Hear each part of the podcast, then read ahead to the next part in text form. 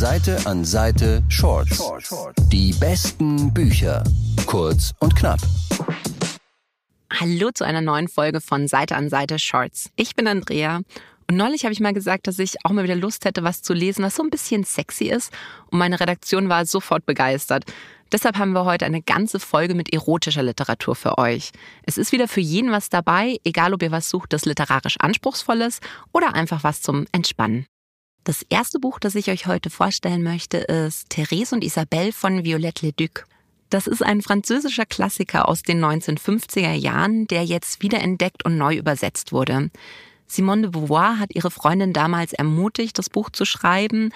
Allerdings war es damals tatsächlich so explizit, dass die Verleger darauf bestanden haben, das Buch stark zu kürzen und zu zensieren.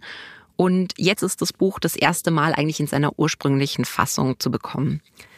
Es geht um Therese und Isabelle, die sind Schülerinnen auf einem katholischen Mädcheninternat und anfangs können sie sich nicht wirklich leiden und ärgern sich gegenseitig. Aber nachts ist es halt auch sehr einsam im Mädcheninternat und deswegen machen die beiden dann relativ schnell das Beste aus ihrer Situation. Therese und Isabelle ist ein literarischer Roman, ist auch sehr kurz und knapp und es wird wirklich relativ schnell sehr wild und man versteht da, warum das seiner Zeit voraus war. Ich habe bei der Auswahl für diese Folge festgestellt, dass es gar nicht leicht ist, wirklich gute, anspruchsvolle, erotische Literatur zu finden und deshalb habe ich mich wirklich sehr über diesen Tipp gefreut. Hat mir beim Lesen wahnsinnig viel Spaß gemacht und gibt eine große Empfehlung von mir.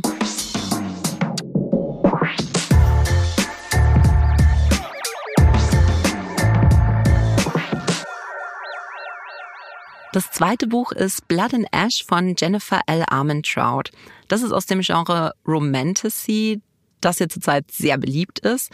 Das ist eben Fantasy-Literatur, in der es auch mal richtig zur Sache geht. In Blood and Ash geht es um Poppy. Die lebt relativ beschützt in einem Königreich, das aber von Monstern und auch von einem Geheimbund bedroht wird. Poppy ist aber kein normaler Mensch, sie ist die Auserwählte, die dieses Königreich retten soll. Deshalb darf sie auch nicht alleine nach draußen oder mit anderen Menschen reden. Natürlich schleicht sie sich dann aber nachts doch verkleidet aus dem Schloss und lernt dabei Hawk kennen, der sie mit jemand anderen verwechselt und in eine ziemlich kompromittierende Situation bringt. Poppy findet zwar durchaus Gefallen daran, allerdings ist ihr das Ganze auch nicht so geheuer und sie macht sich relativ schnell aus dem Staub. Leider kann sie Hawk aber nicht lang aus dem Weg gehen, denn der wird ihr neuer Leibwächter.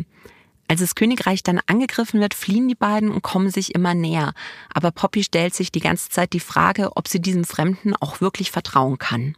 Blood and Ash ist ein wirklich spannender Fantasy-Roman mit einer sexy Enemies to Lovers Geschichte.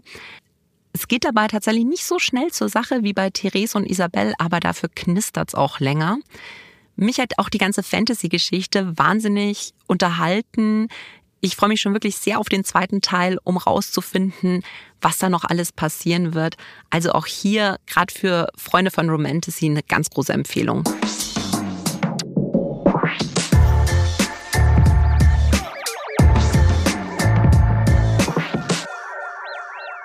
Meine dritte Empfehlung für heute ist Boston Bells von LJ Shen. Das ist wirklich perfekt für alle Fans von Bad Boy Romances. Es geht darin um Hunter, dessen Vater leitet einen millionenschweren Konzern. Hunter interessiert sich aber überhaupt nicht dafür, sondern er genießt das Partyleben in vollen Zügen. Dabei schlägt er dann aber auch so über die Stränge, dass ihm sein Vater irgendwann mal Hausarrest erteilt und damit droht, ihn zu enterben. Hunter hat jetzt ein halbes Jahr Zeit, um zu beweisen, dass er sich ändern kann und bekommt dazu eine Mitbewohnerin an die Seite gestellt, die in dieser Zeit auf ihn aufpassen soll. Das ist Sailor. Sailor ist die Tochter einer befreundeten Familie, sie ist Sportlerin und ihr größter Traum ist es, an den Olympischen Spielen teilzunehmen. Sie hat eigentlich überhaupt keine Lust, auf Hunter aufzupassen, allerdings braucht sie dringend seinen Vater als Sponsor für ihre Karriere. Natürlich versucht Hunter die Situation auszunutzen, um sie um den Finger zu wickeln, was ihm auch immer mal wieder gelingt. Allerdings lernen sich die beiden auch immer besser kennen und beginnen Gefühle füreinander zu entwickeln. Boston Bells war jetzt tatsächlich mein erster erotischer Romance-Titel und ich wusste nicht so recht, was mich erwartet. Und ich fand auch diesen Bad Boy-Trope anfangs ein bisschen anstrengend.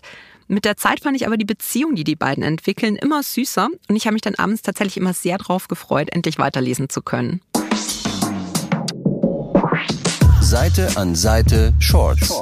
Die besten Bücher. Kurz und knapp.